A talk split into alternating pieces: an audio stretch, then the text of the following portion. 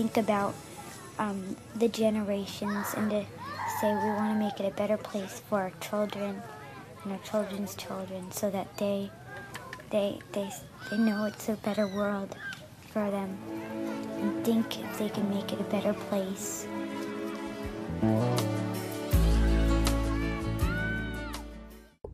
Olá, bem-vindos ao episódio 10 do podcast Sonhar e Realizar está ao alcance de todos.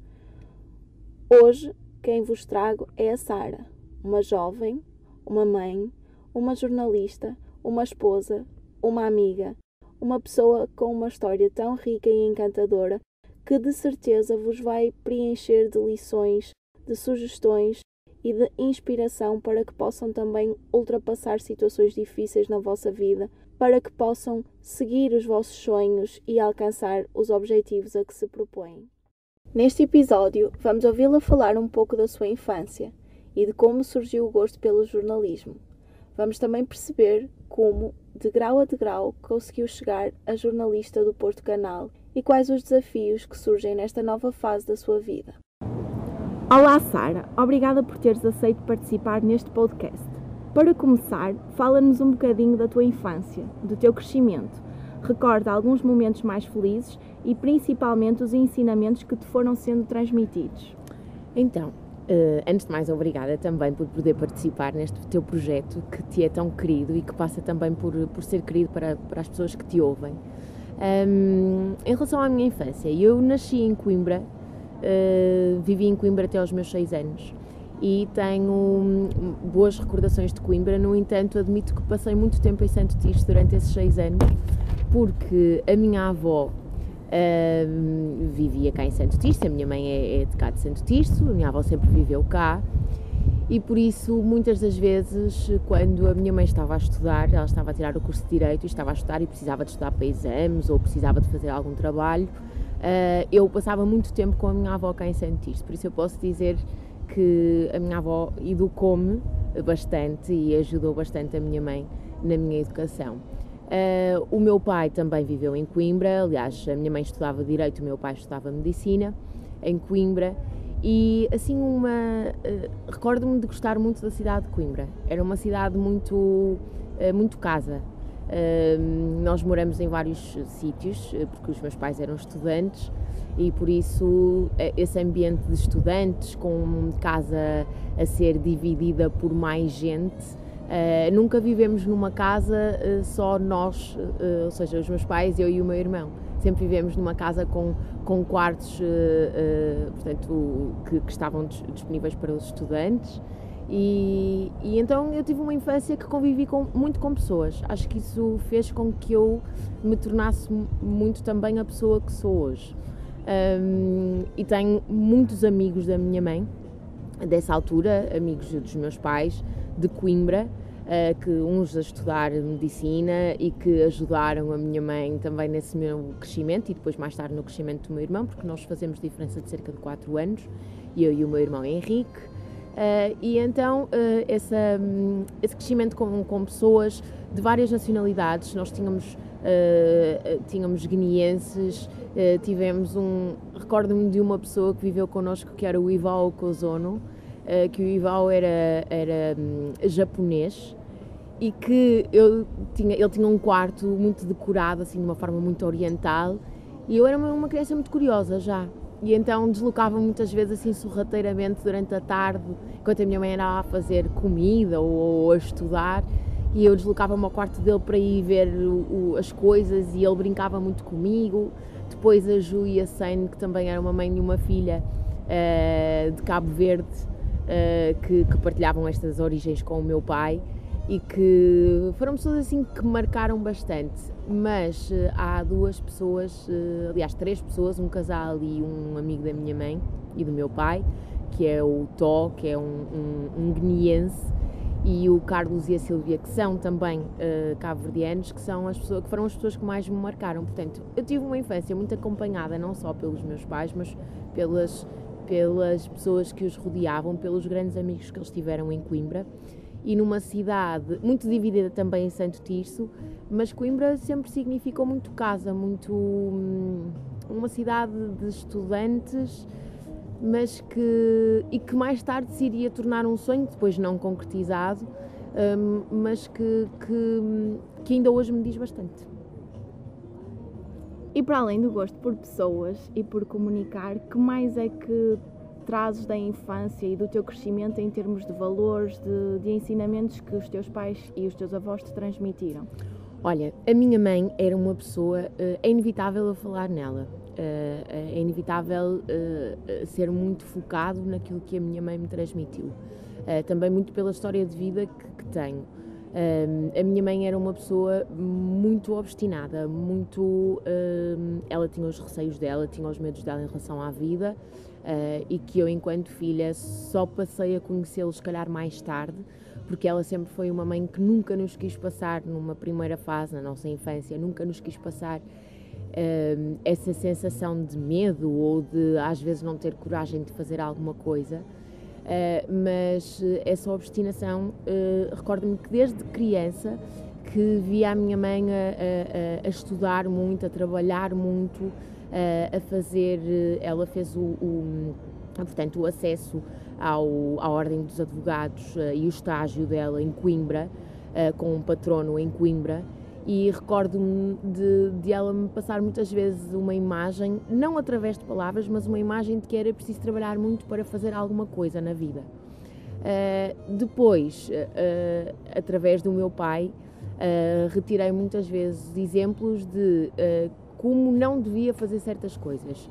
Ele era um homem muito especial, uma pessoa com uma, uma postura social muito, eh, muito agradável aos outros. As pessoas gostavam muito dele, gostavam muito de, de, do expansivo que ele era, era muito defensor também das suas ideologias embora muitas das vezes tivesse alguma dificuldade em assumir que que, por exemplo, ou estaria errado, ou que as coisas não eram uma verdade tão absoluta quanto aquela que ele diria que eram.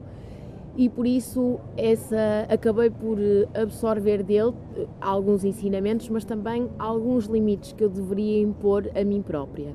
Eu costumo dizer que a minha mãe uh, me mostrou muito como ir lá à luta, como, como ser uma pessoa muito justa. Uh, se calhar também muito fruto da, da profissão da minha mãe, porque o facto de ser advogada, eu sei que ela sempre tratou o direito e, e a advocacia uh, não como um negócio, mas como algo que fosse que tivesse uma finalidade para o bem. Então uh, o, o, o, direito para ela era um amor, era, mas era para também ajudar quem precisasse. E muitas das vezes, eu recordo-me que já cá em Santo Tirso, ela era uma advogada que era muito procurada uh, por pessoas que depois, mais tarde, não tinham muito dinheiro para lhe pagar, ou então uh, uh, os honorários ela tentava ajustar um bocadinho às possibilidades das pessoas. Então, pessoas que nos pagavam em laranjas, em galinhas, em pintainhos, em imensas coisas, couves, imensas coisas que e eu fui muito habituada a viver nessa experiência, nessa experiência de. Hum, embora muitas das vezes, claro, não, enquanto criança nós também temos a nossa, a nossa personalidade e também temos alguma dificuldade em absorver certos valores que só depois, mais tarde, é que dizemos afinal os meus pais tinham razão naquilo que me diziam. Mas hum, a minha mãe, posso dizer que era uma pessoa extremamente resiliente e essa é uma palavra que hoje, enquanto adulta, me define bastante o meu pai, uh, posso dizer que era uma pessoa extremamente bem disposta, uh, numa fase muito positiva, uh, que ele também esteve. Era uma pessoa muito bem disposta e muito sociável, e que eu também o sou. Em relação aos meus avós, não é possível também eu, eu dissociar os meus avós da minha infância, como te expliquei, e por isso a minha avó era o sinónimo de carinho. Era. Hum, aquela pessoa, mas ao mesmo tempo muito reta também, em que não nos deixava dormir de manhã porque achava que nós devíamos fazer coisas, devíamos brincar, devíamos comer a horas, devíamos acordar a horas, devíamos ter sempre rotina, mas era ao mesmo tempo a pessoa que me deixava beber pingo e a minha mãe chegava de Coimbra e dizia-me: Mas quem é que te autorizou a beber pingo? E eu dizia muito prontamente: Foi a minha avó, ou seja, tinha uma certa proteção da minha avó. Já viver em, já viver em Santo Tirso, depois dos meus seis anos, quando vim para cá com, com a minha mãe e o meu irmão, e numa fase inicial meu pai ficou em Coimbra, Eu lembro-me que uh, no final da escola eu não ia para casa, eu ia para casa da minha avó. Por isso, a minha avó e, o meu avô também, uh, o meu avô é, era uma pessoa e é uma pessoa de, de dar coisas aos outros, sempre. Tudo o que ele pode dar aos netos, tudo o que ele pode dar aos filhos, tudo o que pode dar às pessoas de quem ele gosta muito, ele dá. Um, e então uh, essa, esse conjunto uh, com, com, esta, com este núcleo de pessoas que, que, era tão pequenino, mas ao mesmo tempo tão forte, fazia com que uh, nós fôssemos adquirindo uma visão de, de, da vida, mesmo perante as adversidades, com estes valores. É de referir que eu tenho uma família do lado do meu pai enorme muito grande mesmo. Meu pai tem uh, sete irmãs, não, não estão, infelizmente não estão todas vivas, mas uh, sete irmãs e eu posso dizer que cada uma das irmãs tem em média dois, três filhos. Ou seja, eu sempre tive muitos primos e as festas de Natal, de passagem de ano, sempre foi cabo-verdianos, porque eles nasceram em Cabo Verde, as minhas tias nasceram em Cabo Verde e, e muitos dos meus primos também nasceram lá. E portanto eu sinto muito essa ascendência africana dentro de mim, com a música, com a festa, com a alegria de viver. E por isso, em termos de valores, eu posso dizer que se calhar estes foram os fundamentais. O meu irmão, que uh, mais novo, uh, ensinou-me a ser responsável, ensinou-me a ser uh, o, o, o, pilar que se calhar muitas das vezes a minha mãe não conseguia ser com tanta facilidade porque trabalhava muito e porque numa fase inicial o meu pai viveu em Coimbra e não veio logo viver connosco.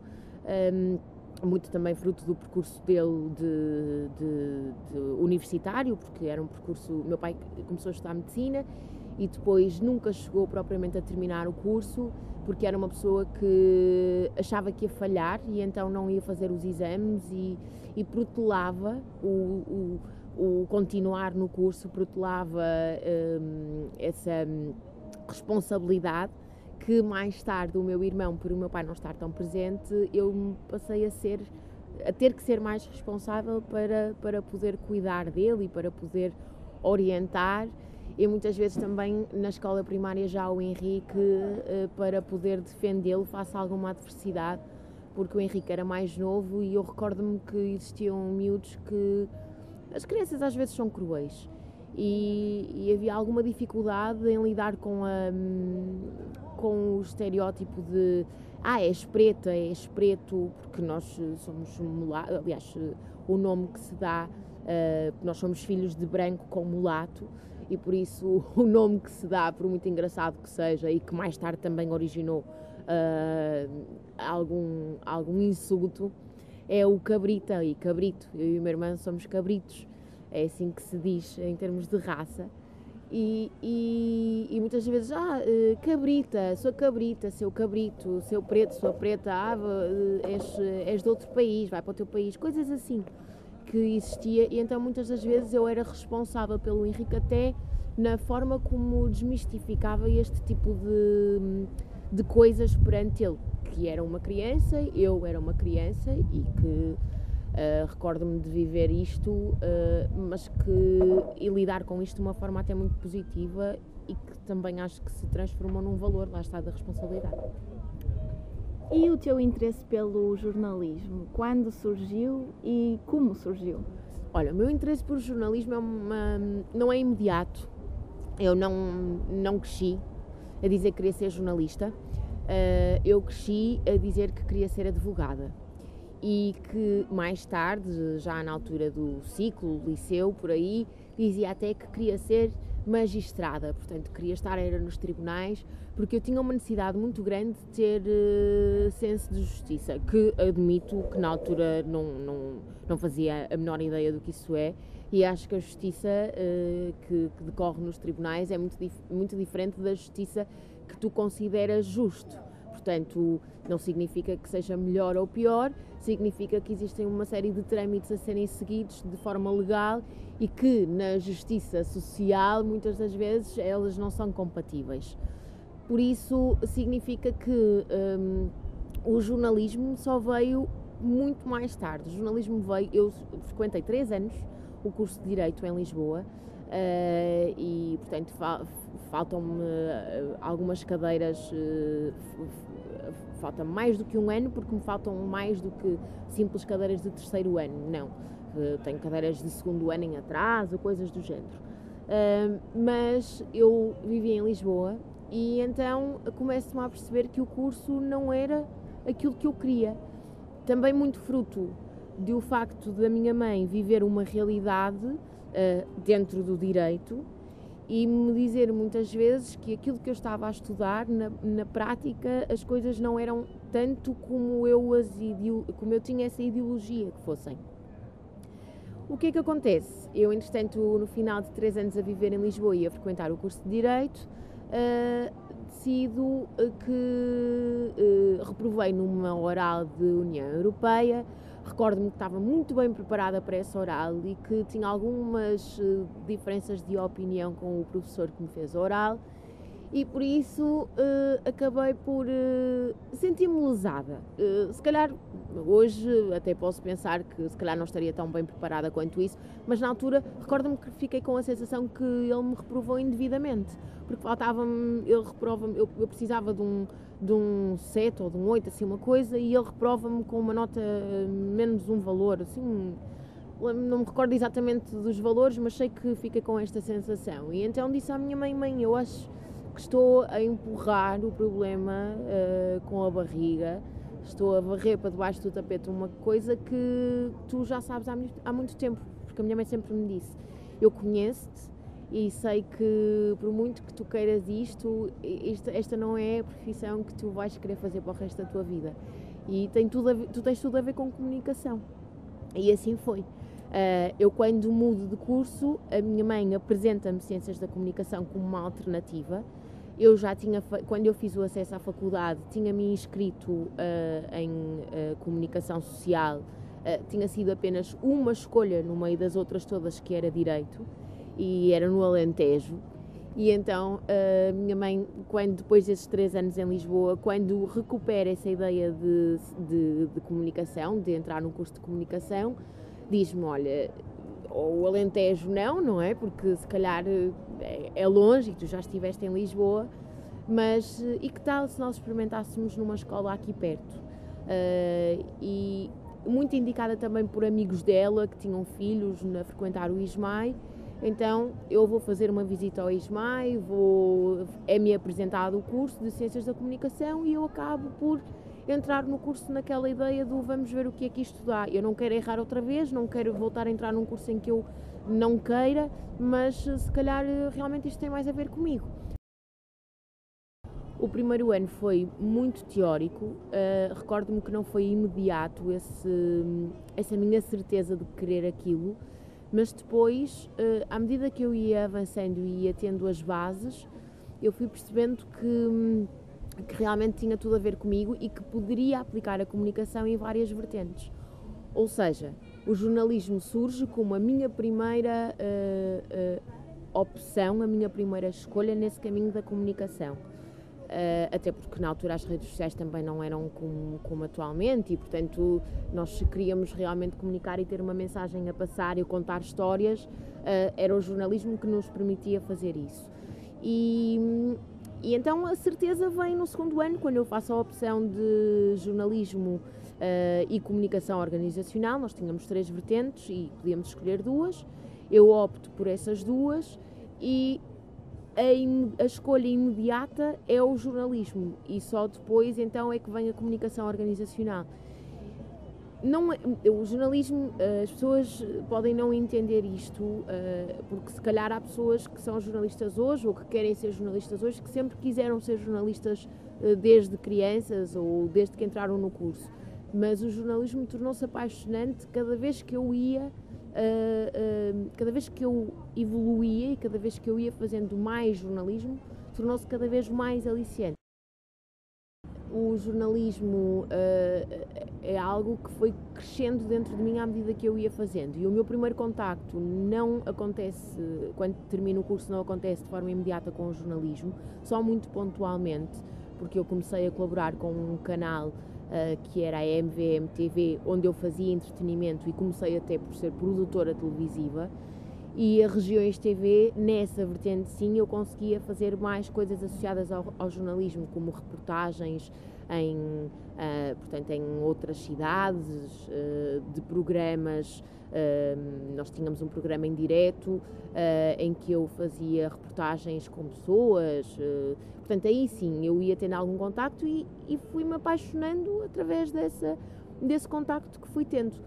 Propriamente dito, jornalista, eu só o passei a ser na altura quando entrei no Jornal de Notícias, uh, que foi em 2017. Mas o meu percurso até chegar ao Jornal de Notícias passou por muitas outras coisas que não o jornalismo.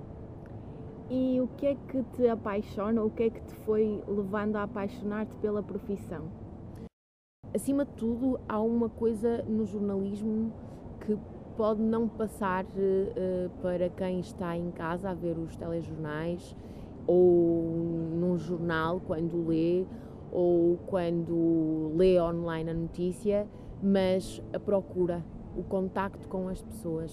Uh, eu acho que essas essas duas vertentes do jornalismo uh, é o que mais me apaixona. O sair para a rua e ouvir as pessoas a falarem sobre alguma coisa e ter que lhes fazer as perguntas certas uh, para que elas me deem essas respostas que não são as certas porque eu nunca estou à espera de uma resposta.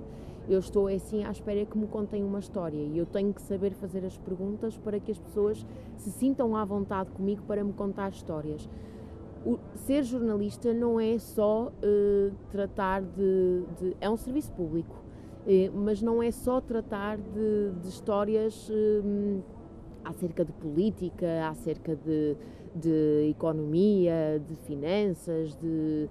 Ou seja, é também muito da proximidade com as pessoas, com quem passa por algum. ou, ou faz alguma coisa muito boa.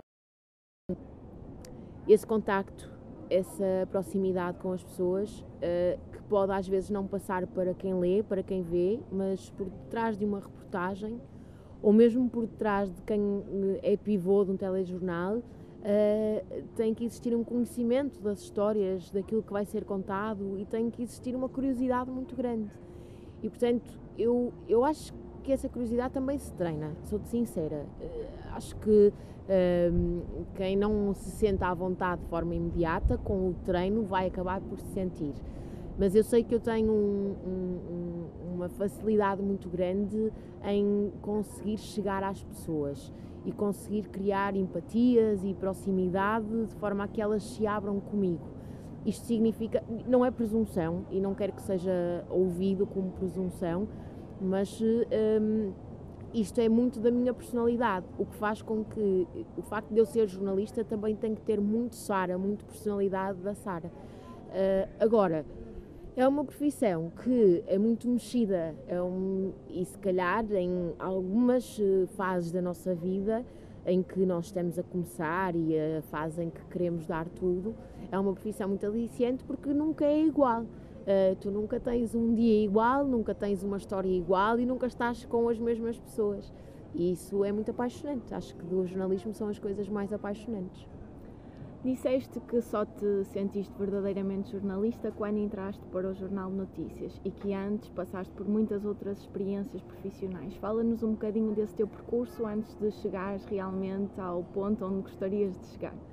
O meu percurso profissional é muito ditado pela necessidade de uma jovem que termina o curso e quer ter dinheiro para fazer as suas coisas, para fazer os seus jantares com os amigos, para sair, para comprar eh, as suas coisas, eh, para eh, a necessidade que os jovens têm de terminarem o curso e se sentirem mais independentes dos pais.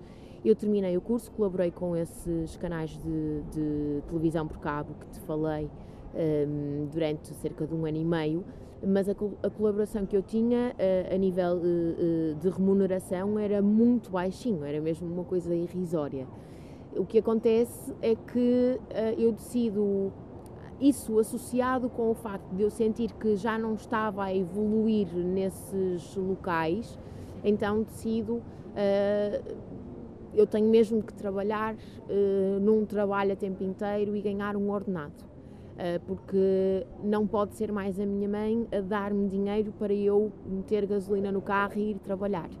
E eu acho que esta é uma realidade que ainda acontece e que só demonstra o quanto uh, a nossa geração e gerações à frente, ou a anterior à minha, têm necessidade de se de mostrar que conseguem. E, e, por isso é que eu sou muito defensora de que uh, as pessoas, as gerações da nossa e gerações mais jovens, são gerações que fazem muito às vezes dá-se mais valor àquilo que não se faz.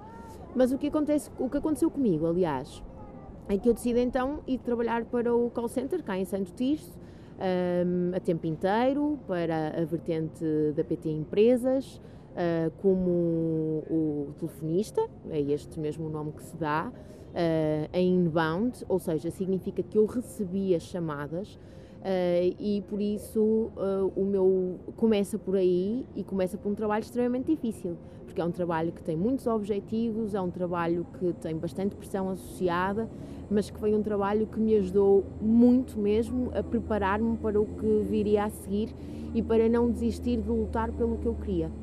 Depois do call center, que, que, que estive lá cerca de um ano e meio também, uh, surgiu uma oportunidade de trabalhar numa empresa em Passo de Ferreira de dispositivos médicos. Eh, uma empresa eh, que vendia e que fabricava compressas e ligaduras. E por isso inicialmente eu entro como administrativa, ou seja, como recepcionista, faço coisas como faturar, atendimento ao público, atendimento do telefone.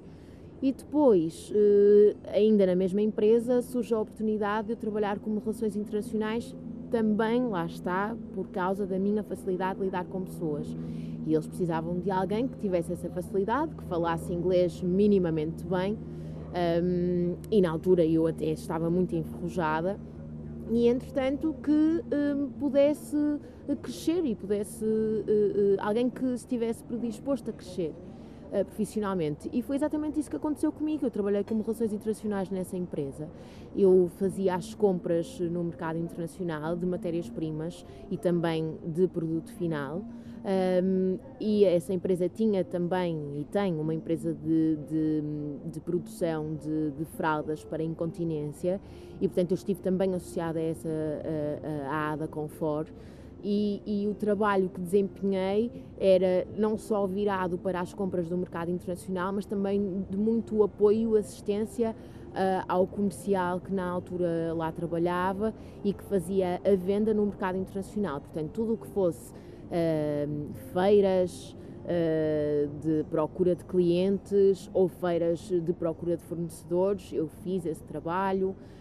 Tinha que negociar com, recordo-me de ter que negociar com com indianos e com turcos matérias-primas uh, e fazer conversão de dólares para euros e estar sempre atenta à subida e à descida do, do dólar e, e, trabalhar com, com uh, a alfândega por causa da vinda de contentores, ou seja, acabou por ser um trabalho que uh, inicialmente até parece muito complexo, mas que com uh, aos bocadinhos eu fui me habituando e fui aprendendo, porque aprendi bastante, e por isso se calhar foi o trabalho mais fora da minha área, mas que, que mais uh, ensinamentos me deu e que, sinceramente, se, se me uh, surgisse uma oportunidade até de trabalhar com relações internacionais, não me assustaria tanto, porque já tive esse contacto.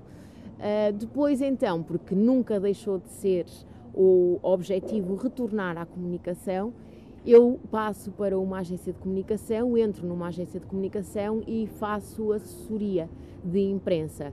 E por isso, nessa agência de comunicação, eu tinha um portfólio de clientes que tinha que uh, perceber o que é que esses clientes tinham uh, de bom e de fator notícia para poder apresentar aos meios de comunicação social e uh, eles transformarem esse, esse, um, portanto, esse evento ou, ou essa história ou algo que essa organização estivesse a, a, a, a produzir uh, para eles montarem uma notícia e, e, e, eu tinha que avaliar efetivamente o que é que tinha fator notícia para que existisse essa proposta à comunicação social. Uh, foi um trabalho uh, que eu tive uma oportunidade que foi uma das das, das oportunidades que eu guardei com mais carinho, porque eu trabalhei muito de perto com o surf, sempre foi um desporto que eu gostei muito. Não tenho jeito nenhum, isto não é nenhum talento escondido, não faço surf. Sou, só me pus uma vez em cima de uma prancha e caí imediatamente, portanto não tenho nenhum talento escondido. Mas o surf e trabalhar com a Federação Portuguesa de Surf e com atletas, surfistas, acompanhar uh, talentos do surf a nível nacional, acompanhar o surf a nível internacional também, um, ajudou-me muito e fez com que eu conhecesse pessoas incríveis e sei que ganhei amigos nessa, nesse meio e por isso, uh, ou seja, esta passagem para a agência de comunicação e esta necessidade que eu tinha de contactar com as redações dos órgãos de comunicação social fez com que eu tivesse, subisse mais uma escada. Eu, eu chamo-lhe sempre assim. O meu percurso sempre foi subir escadinhas e continua a ser. Subisse mais uma escada para chegar à comunicação na vertente que eu queria, que era o jornalismo. E só depois de passar por assessoria, uh, durante cerca de dois anos, portanto eu nunca parei muito tempo nos sítios onde estive, é que uh, há a oportunidade, o JN estava a abrir vagas com, com um novo projeto que é o JN Direto, na altura era o JN Live, e que depois passou então a chamar-se JN Direto, e que eu soube, por linhas travessas, que eles estavam a, a, a meter gente, e decidi concorrer uh, e entregar o meu currículo. Primeiro foi um. Tive que procurar, tive que tentar aceder ao e-mail da direção para me enviar uma candidatura espontânea, portanto foi assim um trabalho até bastante difícil de chegar à pessoa de decisão, mas uh, passei por um processo de seleção uh, no, no, Jornal de Notícias, com várias entrevistas, uh, com, com testes práticos e, portanto, entrevistaram-me também para saber que conhecimentos é que eu tinha e, e, tive que enviar uma série, um portfólio com aquilo que eu já tinha feito na altura na MVM e na Regiões TV que serviam como base para eu mostrar que já tinha trabalhado na área e que sabia fazer alguma coisa, ou pelo menos que tinha algum talento, e, e acabou por acontecer. Uh, portanto, e acontece de uma, em 2017. Uh, em fevereiro de 2017 é quando eu entro no, no Jornal de Notícias, uh, mas a notícia de que tinha ficado no processo de seleção acontece na altura do Natal e portanto posso dizer que foi assim uma prenda de Natal muito boa na altura e que fiquei muito contente e que só aí sim é que fiz realmente trabalho de jornalismo.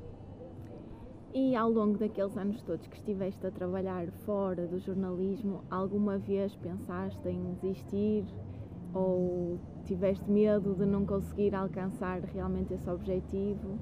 Tive, uh, tive muito medo e pensei muitas vezes que o tempo estava a passar e as oportunidades não estavam a chegar. Ainda que eu nunca tivesse. Hum, eu nunca baixei os braços, eu nunca deixei de lutar, mas o jornalismo e principalmente na vertente televisiva eh, é algo que tem um prazo e que porque está muito ligado à imagem e está muito ligado à, à tua uh, experiência que tu tens que ter para ganhares um lugar ao sol. E portanto, uh, eu tive durante esses anos, uh, e respondendo diretamente à tua pergunta, eu tive receio que os anos ao passarem, o meu prazo estivesse a terminar, porque depois eu ia, estar, eu ia envelhecer, eu ia ter outras prioridades, eu ia, a minha vida podia mudar. Eu muitas vezes pensei que se calhar ia ter que mudar-me para Lisboa novamente para ter oportunidades e, e ao mesmo tempo não queria que isso acontecesse porque havia muita coisa que me ligava aqui. O meu namorado, a minha mãe, o meu irmão, os meus avós, uh, por isso eu sabia que um, havia alguma coisa que eu tinha que continuar a fazer, que era eu tinha que continuar a não perder a esperança e tinha que subir escadinhas, uh, sempre com os valores que eu implementei para mim e o meu valor principal era nunca pisar ninguém, nunca me impor a ninguém, mas eu queria oportunidades e muitas vezes enviei mensagens privadas a pessoas uh, ligadas à área Uh, posso dizer-te que através de mensagens privadas uh, consegui chegar à Rita Ferro Rodrigues, que foi uma pessoa que me deu imensa. me deu imensos conselhos. Dizia-te que Uh, por mensagens privadas, muitas que enviei, a pedir, não pedia cunhas e era algo que eu frisava, eu pedia oportunidades, pedia mais do que um e-mail geral, porque todos os e-mails gerais que eu enviava nunca obtinha resposta, as candidaturas espontâneas nunca obtinha resposta e não tinha grandes conhecimentos na área ao ponto de dizer assim uh, esta pessoa pode me dar a mão e pode me uh, uh, apresentar a alguém que me possa ouvir falar durante um bocadinho e perceber a paixão que eu tenho por esta profissão. Então esse caminho era muito feito de, por mim. Vou mandar uma mensagem privada a este jornalista, vou mandar uma mensagem privada a esta apresentadora, a este produtor e uh, consegui, através de mensagem privada, estabelecer contacto com a Rita Ferro Rodrigues, uh, que me ajudou e que me deu conselhos valiosos e que, isto foi em janeiro de 2014, a Rita Ferro Rodrigues conseguiu que eu fizesse entrevistas com uma produtora lá embaixo em Lisboa. Portanto, é incrível como é que na área existem realmente pessoas que te tentam abrir portas e ela não me conhece de lado nenhum, eu não a conheço de lado nenhum, nunca a conheci pessoalmente, com muita pena minha, mas gostava. Um, e ela uh, foi uma pessoa que me disse não desistas, porque ela viu o meu portfólio, eu mandei-lhe links de vídeos meus do YouTube na altura da MVM e da Regiões TV e ela disse não desistas, tu tens alguma coisa? E eu disse não desistas. O medo existia, mas ao mesmo tempo também existia muita certeza de que eu queria mesmo ali chegar e por isso, sei lá, acho que essa resiliência que eu falei no início da minha mãe e esse sentido de luta por muito medo que eu tivesse, eu tentava sempre manter essa chama acesa. E conseguiste, chegaste ao JN e agora fala-nos um bocadinho do que é que aprendeste lá, o que é que levas de lado mais positivo e depois como é que subiste mais uma escadinha para o Porto Canal. Então, o JN uh, eh, surge uh, numa fase muito feliz e surge, e durante todo o tempo que eu estive no JN foi, estive, fui muito feliz. Uh, muito embora a minha estadia no JN ela foi, uh, durou uh, 2017, 2018 e um bocadinho de 2019, mas eu depois, entretanto, engravidei do Salvador, portanto estive afastada do JN durante um ano por causa da gravidez de risco e por causa da licença de maternidade. Mas 2017, quando eu entro no JN, eu entro para um projeto pioneiro, um projeto uh, cheio de gás, com pessoas altamente motivadas, com um editor espetacular, o Nuno Marques, uh, e com colegas muito um, cheios de vontade também, porque tinham saído da faculdade ou há pouco tempo, ou eram colegas que estavam a trabalhar na área, mas que estavam a abraçar aquele projeto uh, de uma forma muito entusiasta por ser um projeto novo. E por isso o JN traz-me uma a própria redação do JN, que é composta por muita gente, são muitos jornalistas que ali trabalham em várias secções, uh, traz-me uma sensação de família, de trabalhar num sítio onde eu entrava sempre de sorriso no rosto e muita gente comentava que se havia algum dia em que eu não entrasse sorriso, Sara, o que é que se passa? Alguma coisa que não está bem. Porque eu era muito. gostava de falar com toda a gente, gostava de estar com toda a gente e uh, há, uma, há duas coisas no JN que eu posso dizer que retirei. Eu retiro a grande mão que me é dada no jornalismo, que é feita pelo Domingos de Andrade, que atualmente é o diretor executivo do JN, que é uma pessoa que eu admiro muito a nível profissional e que tenho um carinho muito grande a nível pessoal.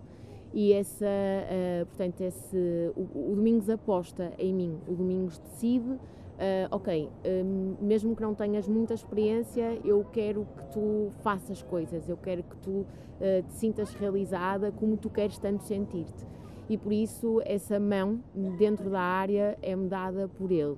E depois, eh, com amizades, e claramente jornalistas também, mas não só jornalistas, pessoas ligadas a todas as áreas do Jornal de Notícias, seja dos recursos humanos, seja hum, a própria hum, o secretariado da, da, da direção, como é o caso da Mónica, são pessoas que eu, que eu guardo de uma forma que, que me ajudaram muito a crescer que me ajudaram a ser mais segura de mim, uh, que me ajudaram uh, a não valorizar tanto quando as outras pessoas têm opiniões negativas.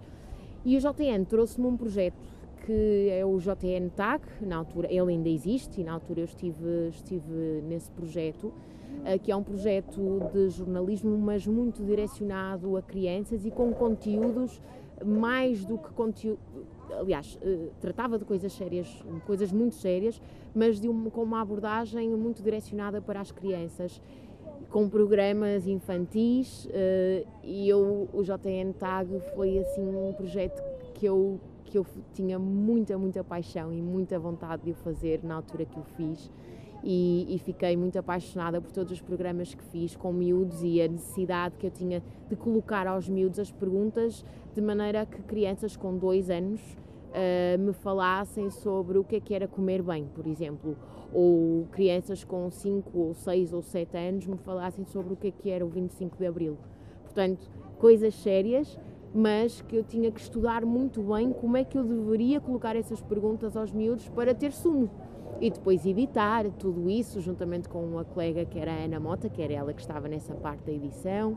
Uh, e por isso o JN traz muitas, muitas coisas boas. Foi, foi uma época muito feliz da minha vida.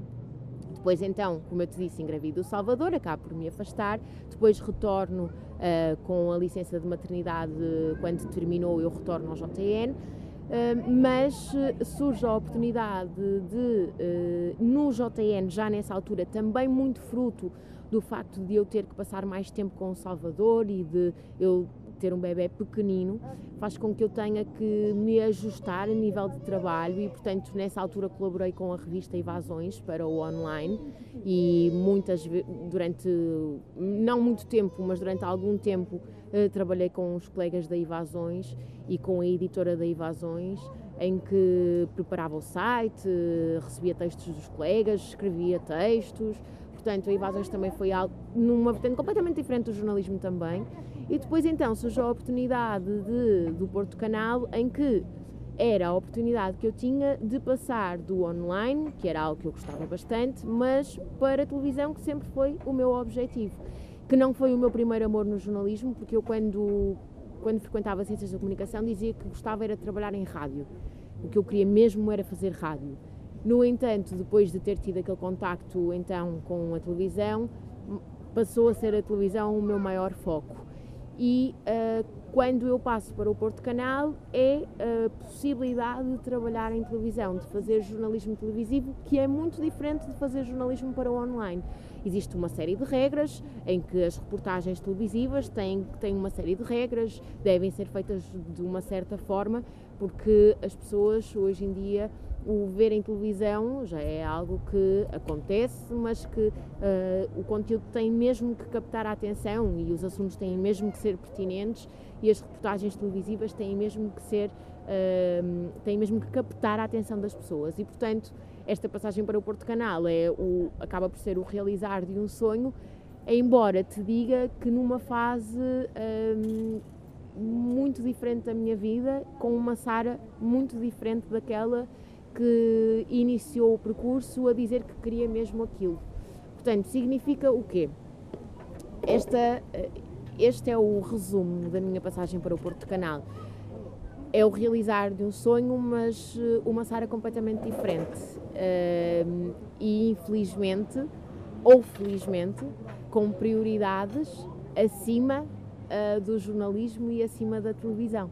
E portanto neste momento é, é, uma, é muito bom, eh, mas também tem algumas limitações e sinto que se calhar eh, não estou tão disponível como estaria antes para ser a excelente jornalista que eu sempre quis ser, porque tenho um bebê com um ano e porque neste momento o Salvador e a minha família é um, são o meu mundo e porque a minha profissão tem horários muito complicados e eu tenho muitas vezes que sentir que não estou a fazer o meu trabalho uh, enquanto mãe, uh, porque estou a fazer o meu trabalho enquanto jornalista. Portanto, tem assim, é bom, é muito bom, mas é numa fase que se calhar uh, difícil. Pronto, é esta a forma de dizer as coisas. E agora que pegaste nesse assunto da dualidade mãe, mulher de família e profissional que quer evoluir na carreira, que eu acho que deve ser também uma questão que atormenta muitas mulheres. Como é que geres, como é que tentas acalmar interiormente, se calhar, aquela culpa que às vezes sentes por não conseguir estar com o Salvador como gostarias? Como é que geres tudo isso dentro de ti, de forma a conseguir sentir-te bem e dar o teu melhor em todas as áreas da tua vida? Eu posso dizer, Susana, que essa esse, essa necessidade de equilíbrio neste momento é uh, o maior desafio da minha vida e que não tenho uma resposta direta para te dar e para te dizer assim, eu consigo já fazer isto ou eu sei como fazer isto. Não sei. Uh, e é isso que eu ainda estou a aprender, porque este é um ponto muito importante que as pessoas muitas vezes não veem, mas que em muitas profissões isto acontece e acontece não só com mães, mas também com pais e acima de tudo eh, o ser eh, uma boa profissional não significa que tenhas que ser uma má mãe. Ou e não ser uma boa mãe não significa que tenhas que ser uma boa profissional. Mas há certos pontos que eu te posso dizer que uh, são necessários falar. Se calhar aqui eu vou me tornar um bocadinho um, secante nesta, nesta parte. Uh, se é que não foi até agora, peço imensa desculpa por tal. Mas uh, secante porquê? porque acima de tudo, tu quando tens um filho, uh, eu sinto isto em mim.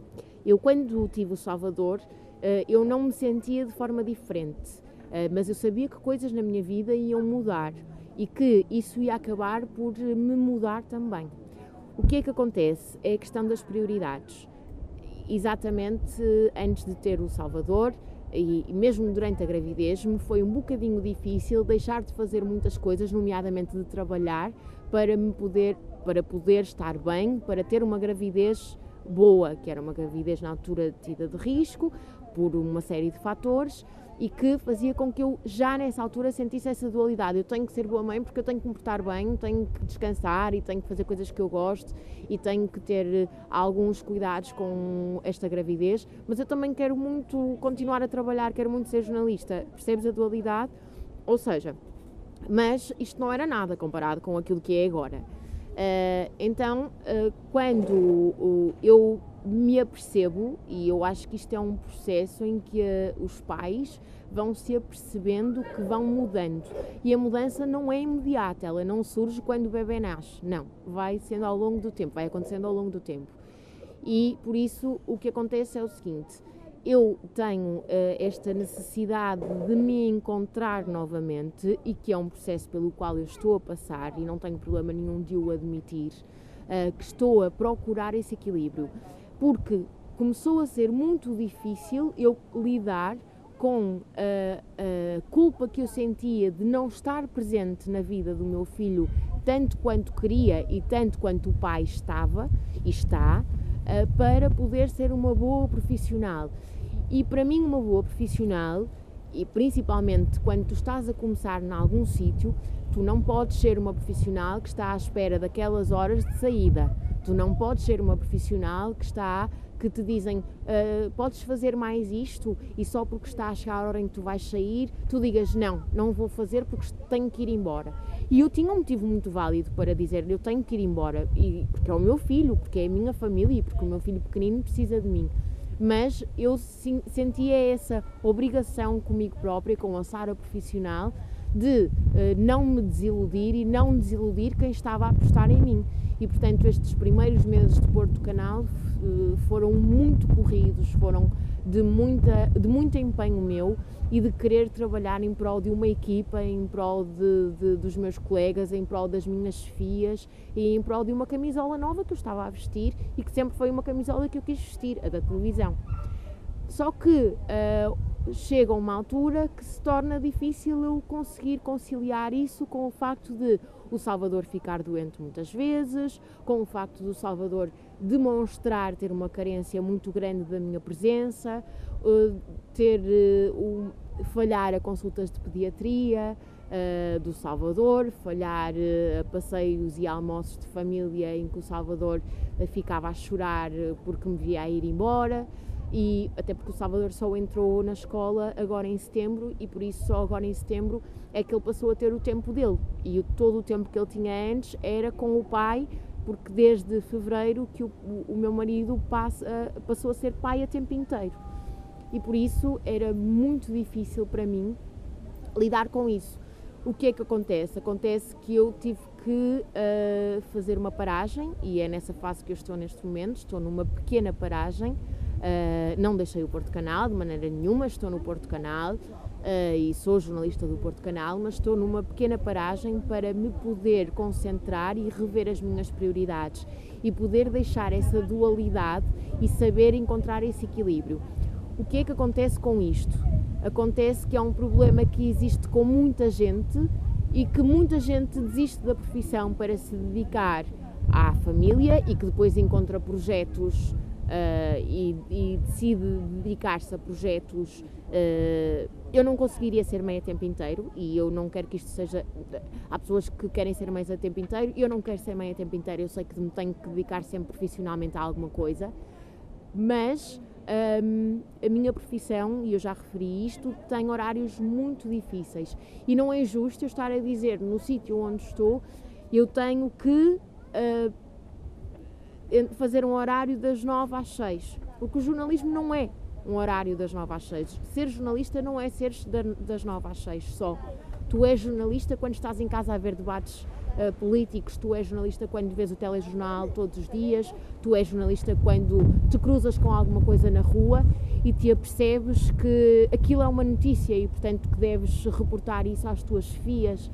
E uh, eu, eu preciso de, uh, se calhar, neste momento, ser mais mãe, e porque o meu filho precisa que eu seja mais mãe dele do que aquilo que eu neste momento preciso de ser jornalista, ainda que eu me sinta jornalista. Se é fácil, não. E se há muita gente que passa pelo mesmo problema, porque é um problema, não. Se é irónico eu encontrar e debater-me com. Aliás, eu chegar a este meu sonho numa fase em que se calhar não é a fase ideal para eu uh, viver o sonho, uh, se calhar é mesmo irónico, eu acho que é mesmo irónico, mas também acho que é um desafio e se calhar é um desafio para eu me propor a mais coisas, a ver uma Sara diferente, não só uma Sara jornalista, não só uma Sara mãe, mas uma Sara se calhar empreendedora, se calhar uma Sara que pode apostar mais noutras vertentes da comunicação, se calhar uma Sara que já tem projetos que gostava de uh, olhar e pensar nessa realização desses projetos a longo prazo, com coisas associadas à comunicação, mas se calhar não o jornalismo. Por isso é que não te posso dizer que tenho essa resposta para ti. É, é algo que, que, está a ser ainda muito trabalhado e é um trabalho que está a ser feito uh, a nível psicológico, a nível mental uh, e não sozinha. Uh, e estou, sempre fui adepta de procurar ajuda quando precisasse e acho mesmo muito importante de referir isto e não me venham com a história do coitadinho ou coisa de género, não é nada disso. É a necessidade, a primeira coisa que nós devemos fazer quando sentimos que falta algum equilíbrio na nossa vida é procurarmos esse equilíbrio de uma forma consciente e responsável e, portanto, por exemplo, o facto de ter terapia e de fazer psicoterapia é uma das formas que eu encontrei para, me, neste momento, me ajudar a lidar com esta questão. Sentes que esta oportunidade do jornalismo ter vindo nesta altura da tua vida de, de evolução e de reinvenção é também uma oportunidade de reinventares todo o teu percurso, de te reencontrares e de, como tu disseste, se calhar procurares até outras alternativas que te possam deixar mais realizada. Uh, sentes que, que isso te vai abrir novas portas no futuro e que te pode ajudar a sentir-te ainda mais plena e inteira na tua vida? Sinto, sinto que me estou a encontrar novamente e sinto que uh, essa diferença de mim para a Sara que sonhava há uns anos atrás uh, ser só jornalista, uh, essa diferença faz com que exista uma evolução até a nível profissional. Atenção, não significa que o jornalismo não faça parte da minha realidade e não faça parte do meu futuro, até porque o Salvador não vai ser sempre pequeno e o Salvador não vai ser sempre uma criança que vai precisar da mãe a todas as horas, como neste momento ele precisa. Mas sinto que hum, antes eu só tinha esse objetivo e agora uh, me estou a propor a evoluir. Ou seja, que uh, se calhar mais do que ser jornalista eu preciso de ver a comunicação como outras coisas. E o abrir portas que tu falas é muito importante porque não é abrir portas no sentido de haver outras oportunidades, é no sentido de, na minha cabeça, eu criar essas oportunidades. Ou seja, de eu própria me abrir a essas oportunidades.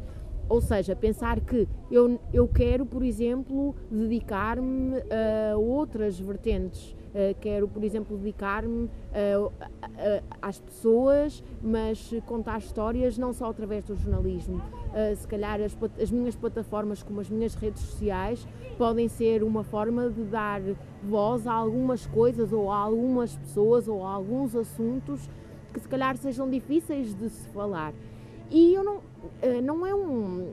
Não vamos ser hipócritas. Eu sei que se calhar há pessoas que olham para isto e que até podem ver, porque isso também acontece comigo, eh, como uma inspiração, porque eu também me inspiro em Instagrams e Facebooks e noutras pessoas, pessoas essas que nem são conhecidas, que nem são figuras públicas, nada do género, pessoas normais, pessoas com vidas normais e que eu acho que muitas das vezes são essas as pessoas que têm as mensagens mais pertinentes e, e, e com que mais nós nos conseguimos identificar.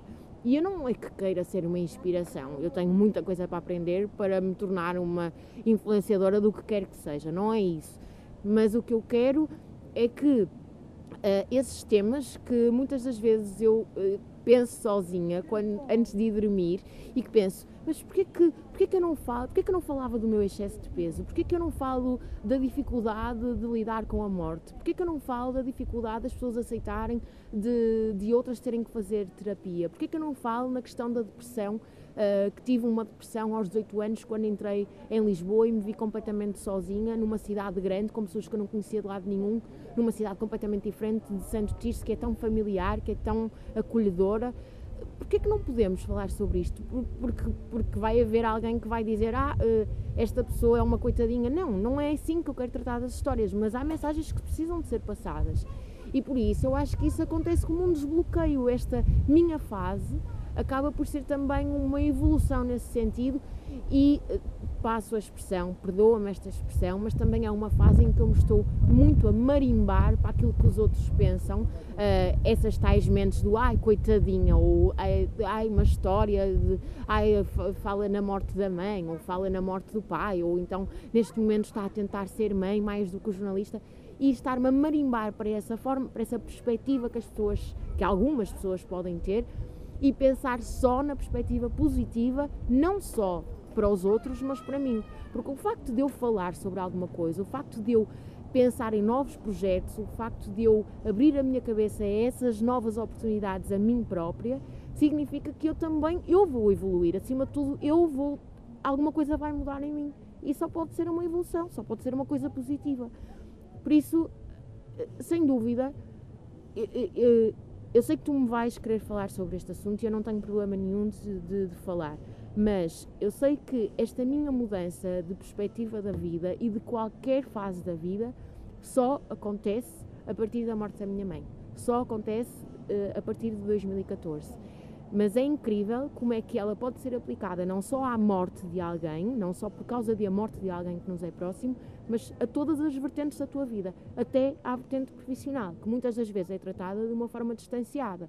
Porque ser profissional, tu tens que ser uma pessoa completamente, às vezes, isenta de emoções. Isto, ainda vivemos muito numa sociedade destas, que ser profissional tu não deves dizer, uh, se uma história te toca, tu não deves dizer, ai, ah, esta história tu come. Não, não é nada disso. Uh, o ser profissional tem que ter muito de ti, tem que ter muito da pessoa que tu és, tem que ter muito da tua paixão pelas coisas, pelas pessoas, pelo, pelo que quer que seja. Se tu tratas de plantas, tu tens que gostar de plantas, porque senão tu não vais tratar das plantas em condições. Percebes o que eu quero dizer?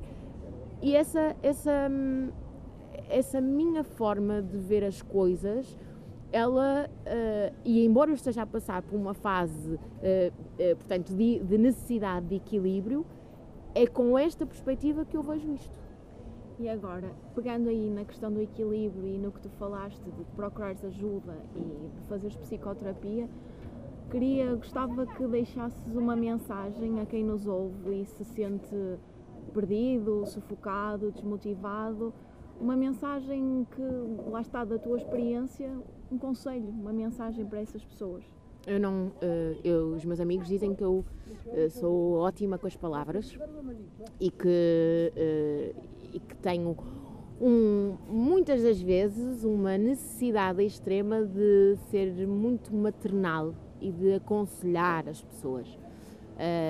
e por isso eu não vou deixar um conselho eu prefiro dizer que vou deixar uma sugestão, porque eu estou a tentar contrariar um bocadinho essa minha forma de ser, de género, ah, mas olha, eu uh, fiz isto, se calhar, acho que se, porque também não gosto que façam isso comigo e por isso eu estou a contrariar um bocadinho essa minha forma de ser, faz parte deste meu processo. O que eu quero deixar são sugestões, uh, não só por causa de, da minha experiência, uh, por necessitar de fazer psicoterapia, por eh, ter passado por uma situação de depressão com 18 anos uh, e porque todas as pessoas têm adversidades na vida e todas as pessoas têm problemas e isto é um mal universal e que uh, acima de tudo devemos ver como um mal que depois nos dará bens, por assim dizer. Mas a sugestão que eu posso deixar é não precisamos de gritar aos sete ventos que estamos mal, e não precisamos de fazer o papel de coitadinhos. Eu estou muito mal e preciso muito. Não. Podemos sim e devemos sim, com as pessoas indicadas, dizer: Eu preciso de ajuda a tentar encontrar um equilíbrio para esta situação. Este é o primeiro passo. E por isso a sugestão sempre é não acharmos que algum problema que tenhamos e alguma uh, adversidade da vida, que ela exista, que. Que devemos esconder, que devemos pôr aquela, aquela.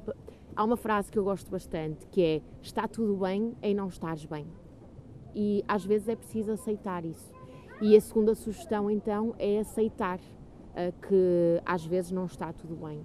E é aceitar que a vida muda, que as pessoas mudam, que as nossas opiniões também mudam, que a forma como nós vemos os outros também pode mudar e que a única forma que nós temos de nos eh, sentirmos eh, plenos e melhores e de sermos felizes todos os dias, porque ninguém é plenamente feliz, mas a todas as pessoas que se sentem um bocadinho mais tristes, aceitarem essa tristeza e procurarem formas de a contornarem, aceitando que está tudo bem e não estarem bem. É mesmo isso, a frase é mesmo esta.